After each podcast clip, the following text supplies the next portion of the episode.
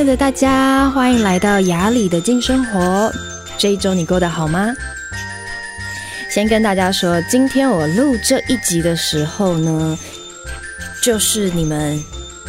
待会就会听到了，就是我现在录的这一天，就是今天晚上我们会在 Podcast 上架的时候。所以我很喜欢这种好像感觉跟大家无缝接轨，似乎有点接近直播那样的感觉。那不知道大家这个周末过得怎么样？我自己昨天下午，因为我有看疫情记者会嘛，所以嗯，我有感觉到某一种内在的焦虑，就是觉得哇哦，去年好像也是差不多是这个时间，我们也似乎感觉同样的事情。就是好像大家要开始很认真的戴口罩，记得一定要勤洗手消毒。但是今年我觉得比较好的是，至少这一次家里的口罩应该都是充裕的吧，而且我们还有很多颜色可以选，日子应该相对比较不无聊。刚刚呢要开录之前，我跟经纪人啊，还有我们 Peter 哥大家一起在聊天，就说对，好像。疫情这件事情已经让大家的心里面有很多的焦虑，很多的紧张，甚至是桃园的人好辛苦哦。他们似乎现在都变成是某一种大家的众矢之的了。我有一个朋友，我们本来是约下个礼拜要一起开一个过年前的 party，但是。前几天他就早上就传了一个简讯给我们的群组，就说：“哎呀，实在是因为我们住在桃园，不好意思邀大家来，因为可能大家去的时候心理上 压力也蛮大的，所以他们今年的活动就取消了。”我本来下下礼拜要去故宫拍摄，那故宫他们其实应变得非常早，他们前几天就已经公告他们的所有的内部工作人员是不不能够跟外。外面的人接触的，就是他们希望有一个很安全的防火墙，让他们的所有的工作人员都可以在一个相对安安全，然后少接触这样子的工作环境。我觉得真的非常棒。其实疫情来了一年了，中间有些时候我们很焦虑，有些时候我们很紧张，但更多的时间在夏天的时候。我们有一个很很棒很棒的空间，是可以出去玩，可以做自己的事情，可以工作。像我夏天的时候，我觉得我真的就有一个放心，就觉得在台湾是一个很安全的地方。可是我最近也在想，是不是因为我们相对疫情控制的比较好，所以大家心里面也开始放松那个警戒，尤其病毒它改变的样子，可能比我们想象的快。因为我们的所有的因应策策略是固定的嘛，就是我们做一样的事情，每天记得要戴口罩，记得要勤洗手，甚至在夏天的时候，我们可能勤洗手这件事情都忘记了。不过，我觉得到现在这个时间点，大家差不多应该也要更警觉了，是时间了，各位。同时提醒听到这个 podcast 的朋友，同时提醒我自己，所以我现在出门的时候，我都会记得。要消毒手啊，要戴口罩这样子。不过，我也想跟大家聊聊，就是疫情这件事情，它到底带给我们的是什么？它到底想要跟人类沟通的是什么？因为如果以一个很长远的角度来看，五年前、十年前的 SARS，我们觉得它是一个单一的事件，就是它可能发生了，然后在。呃，亚洲或是在几个比较严重的国家发生了，然后很快就结束了。可是这一次居然这么久。那天我的朋友说：“天啊，为什么又来了？好累啊！” 他说：“他说都不知道那些住在美国的人，他们受不受得了？一整年都持续有这样子的病例，而且跟台湾不一样，台湾有好转的时候，但是他们一直。”疫情一直持续在发生，一直有人离开，然后一直有人受感染。我经常会问自己，尤其最近，就当疫情又再来的时候，我会问：到底为什么？这个自然想要告诉我们什么呢？前一阵子有一个印度的研究，他说：“嗯，经过他们的研究，发现。”抽烟的人跟吃素的人比较不容易感染新冠病毒，然后所有的朋友，那个新闻一出现的时候，大概有十个朋友都传给我，他说：“赶快，快点，你要把这个新闻发上去你的那个公众那个 FB 或是 Instagram 这样子，告诉大家要吃素。”我说：“那请问一下，吃素跟抽烟你要选什么？” 我的朋友说：“嗯，都可以啦，但是选抽烟好了，选抽烟自己也比较开心。不过，嗯。”我自己的看法，我会觉得，嗯，病毒它其实也是自然循环的一部分，它其实也是我们整体中的一个循环。那当他的力量变得这么强大，变得让我们非常非常害怕的时候，他背后一定有故事，他一定有想要重新洗牌的东西。就是在这个世界上，一定有东西是需要重新洗牌的。可能在过去的几十年或几百年，当人类开始利用我们的智力，发展出很多跟科技相关的，从工业时代开始到现在，我们有非常多的力量可以去感觉自己是主宰这个世界的。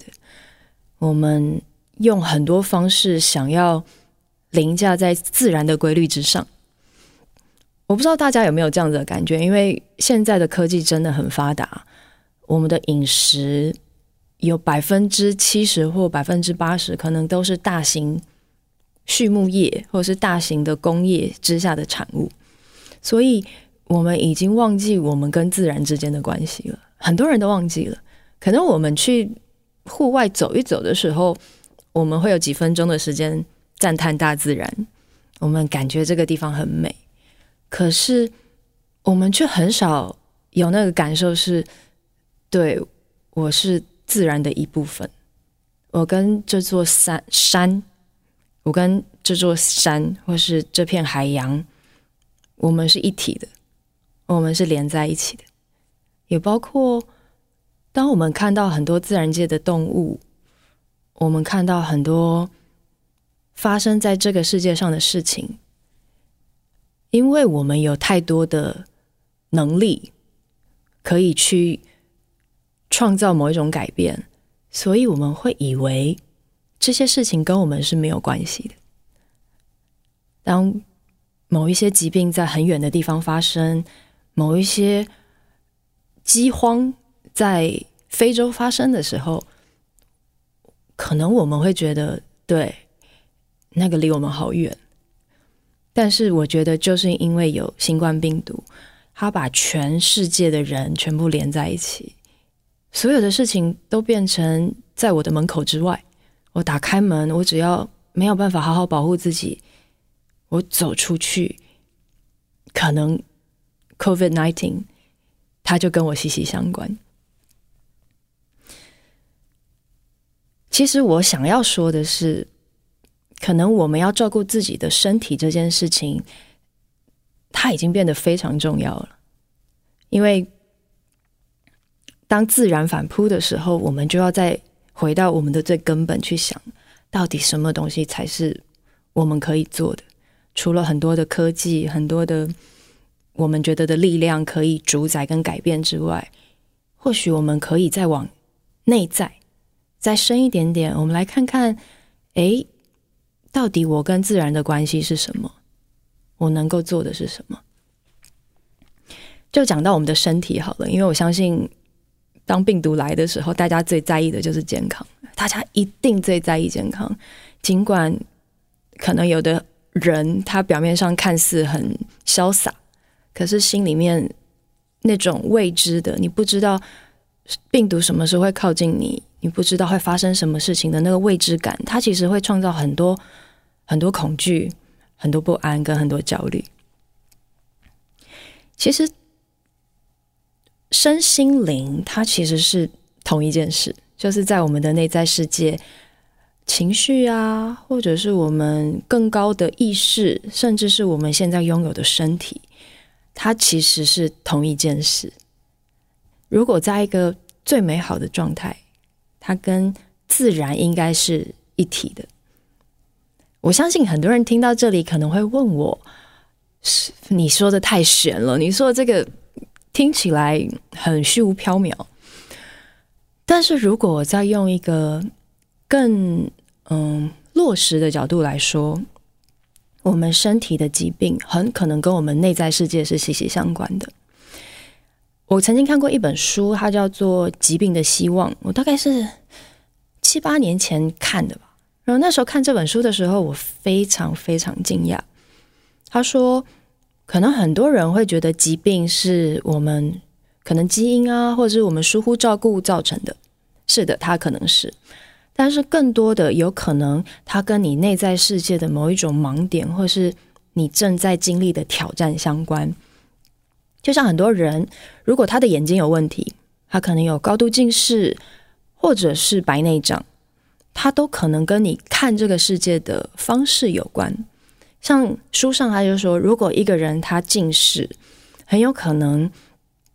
他看这个世界的眼光是带着某一种不清晰的，就是他是很有距离的，就是有点像是他是活在自己的世界里面的。所以他的内在世界带着这样子的状态，然后来到他的身体上，就会创造一个可能很高度的近视。那像有些人，他可能很渴望是完全跟这个世界是没有连接的，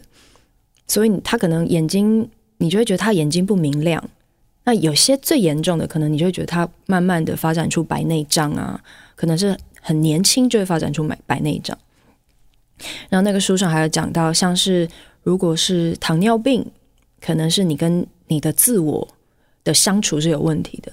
可能你对于你的自我是非常的强势，所以你没有那个变动的弹性，也有可能你是一个非常害怕自我表达的人，所以我看了那本书之后，才发现哦，原来我以为生了病之后我们就是要吃药照顾，当然，我觉得。西方医疗非常重要。如果你生病了，你还是要找正常的西医，或是你信任的医疗人员去找到答案。但是如果你愿意的话，你可以让疾病的发生的同时，我们也向内看一看，是有什么样我内在的功课，或是内在的挑战，是我需要去超越的，或是我需要去稍微看一下，是不是。当我的内在有一些东西松解了之后，我的身体就会有一定程度的改变。那我接下来讲到我自己的经验，我讲的就是一个非常非常简单，所有的女生可能这一辈子都会遇到的，就是叫做金钱症候群，或是说经痛好了。那我想。一个女生从小到大长大的过程，应该某一个程度都曾经体会过经痛吧。但是，可能我们学会的是，当经痛发生的时候，我们要怎么照顾她。但从来没有人问过我们，为什么有的人会经痛，有的人不会经痛。好，这个也是我在书上看到的，可是我觉得非常非常精彩。他说，一个女生的身体。跟一个男生的身体非常大的不同是，女生的身体它是有弹性，它是有变化的。当女生怀胎十月的时候，她的身体会变大，对吗？她的肚子会变大。然后当她把孩子生出来之后呢，她的身体会慢慢的回到原来的样子。所以女生的身体是习惯于改变的。可是因为现在的社会。我们男生女生受同样的教育，其实，在家庭中，我们也对，呃，比如说从小到大长大的小孩，我们对于女生的身体或是女生的状态，也是几乎在个跟男性男生是平等的状态。我这样子能够理解吗？就是对，从小到大，我们都希望女生跟男生都可以吃的一样健康，然后受一样的教育，有一样的成就。在最，我觉得最完美或是最平衡的状态是这样。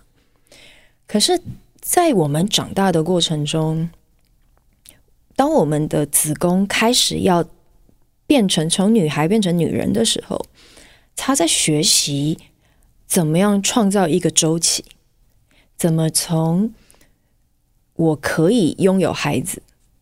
我期待自己的身体慢慢慢慢的累积到某一个程度，可能十几天、二十天之后，然后子宫开始成为那种可以孕育孩子的状态，然后再慢慢的练习从有，然后到可能慢慢的变成消退，它就像是个气球，是气球变大，然后气球变小。一个规律的一个变化的状态，在还没有怀孕的过程中，我们在经历的其实内在是慢慢的期待某一种停止，然后再接下来是某一种散落，所以它是一个就像是月亮一样的周期。如果一个人他的内在世界是很对很多东西是很抓取的，就是如果我对于很多不管是感情或是我的成就，我带着很深的抓取的时候，我放不下，我没有办法放下这段感情，或是我没有办法放手，它其实会展现在我们子宫的周期上面。当一个人他无法放手的时候，就像是子宫，它本来慢慢的变大，变成一个气球。然后，可是，在合适的时间，它慢慢的会有一个退散跟消退。所以，我们内在世界也有一个这样子的，就是我拥有，我期待，然后慢慢的我面对没有，然后我放手，然后他最后离开身体这样子的过程。所以，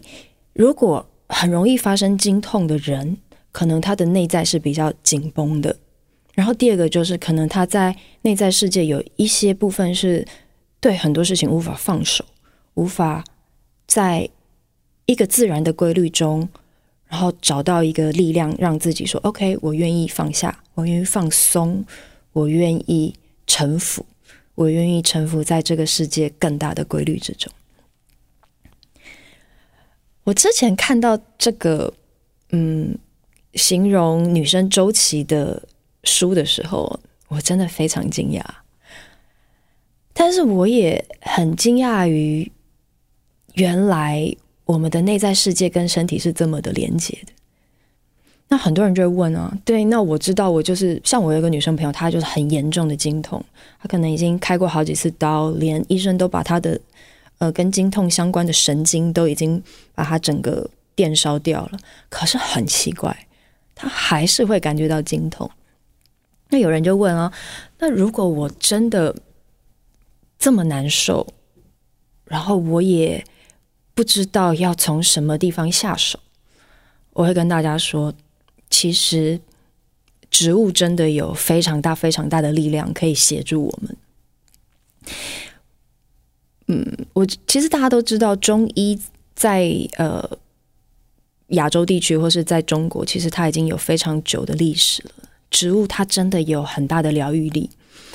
如果是一只野狗，它带着很深很深对于自然的嗯理解，或是它对于它的饮食是，或是说它对于它的生活是带着直觉的。如果一个狗它的脚被车子压到，或是它生病了，他在野外，他会很自然的去找到可以疗愈他自己的那些野草。可是我觉得我们人因为太长时间，我们活在被一个固定的饮食喂养的状态，我们或许会忘记那个东西。但我这里可以跟大家分享几个，嗯、我协助自己从一个很容易经痛的状态，到慢慢的回到我觉得相对比较稳定，然后我我可以感觉到身体有些时候比较好。那有些时候，如果我感觉我紧比较紧绷、比较难受的时候，我会用这些方式协助自己。不过，还是提醒大家，如果你的子宫有任何的疾病，已经是疾病的状态的话，还是要先看医生，好吗？因为，嗯，我我是非常非常尊重西医的，就是有任何的疾病，还是真的先看医生。我现在说的方式是我自己的方式，但是是可以。如果你的状况不严重，然后医生也确定没有身体上的问题，我觉得是可以用来做参考的。因为，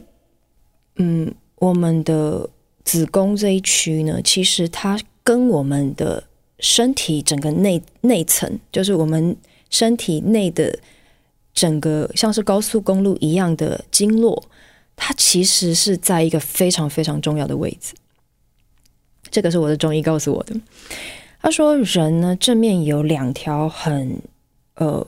直接的经络，它会从我们的胸部往下走，走到我们的子宫，再往下走到你的脚。所以，如果一个人他的手脚很怕冷，其实他可以从他的子宫开始，因为有可能就是这条经络它没有办法走得很顺畅，所以很多东西会卡在你的肚子这一区。很多人也说奇怪，为什么我年纪大了之后，肚子这区会突然变得很胖胖的？其实有可能就是这边有所阻塞。我自己用的方式是，呃，我不知道大家有没有听过艾灸，就是用艾草的，像它把它做成像是一个，嗯，一个小小的那个，像是小的烟条之类的。那么它会有，如果你把它烧了之后呢，它会有艾草的烟。然后可以熏起，你可以从肚脐这边开始熏，或是往下。这个方式呢，其实它更多的是让植物的力量，一个因为艾草它是跟土地是非常连接的，它让一个土地的力量很直接的支持我们的身体。然后那个土地的力量，它是带着一种温暖的，跟一个协助人的双脚可以很落实的踩在土地上。所以它也像是一个帮浦，它协助我们的整个能量是往下流的，所以它也像是一个内在的水流，可以冲刷往下，让我们在肚子这里，可能因为很多情绪、很多我们的紧绷，以及我们无法释怀的东西，慢慢的能够有一个松动。这个方式我会使用。那呃，有些人说你可以去。如果你看你的中医，如果他有做这个方式，你可以就是找你的中医做这样子。第二个是在呃每一个月的时候呢，会有五天到十天的时间，你可以选择某一种跟呃温暖有关的植物，像是我不知道大家有没有看过，泰国有一种植物叫做罗望果，它长在树上。然后一颗一颗连在一起，很大，就是 该怎么说，就是 就叫罗望果。然后他们会用来调东南亚料理里面的酸味，它是带着一个酸的植物。可是罗望果很特别，它有一个呃，就是很温暖的东西，然后又不像是某一种燥热的东西，它可以协助我们的身体，真的，尤其子宫这一区，它可以帮助非常非常大。那我自己的话，我会吃罗旺果的糖果。那，嗯，对，就是糖果，就把它当成糖果吃，这样。那如果你要把它放在料理里，也是完全 OK，没有问题的。然后第三个是带着黑色的黑枣，黑枣也可以协助我们某一种，黑藻更多是它会可以协助这一区的清理，某一种像是排毒这样子的作用。嗯，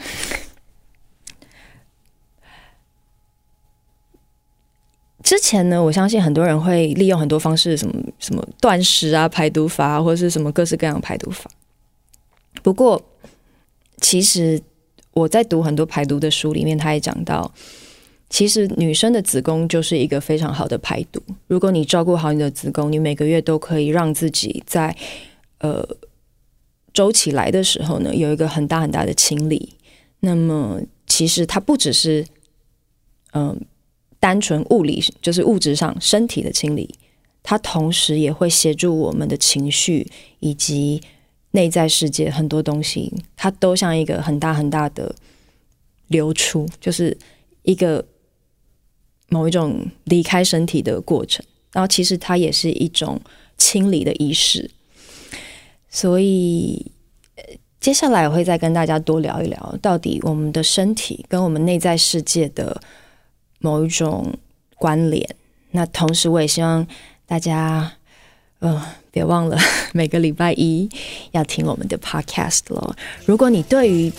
哪一个身体的部分感觉好奇或是感兴趣的，都可以留言告诉我，我会赶快去做资料、找资料，然后也用我自己的经验跟大家分享喽。那就这样子喽，拜拜，下周见。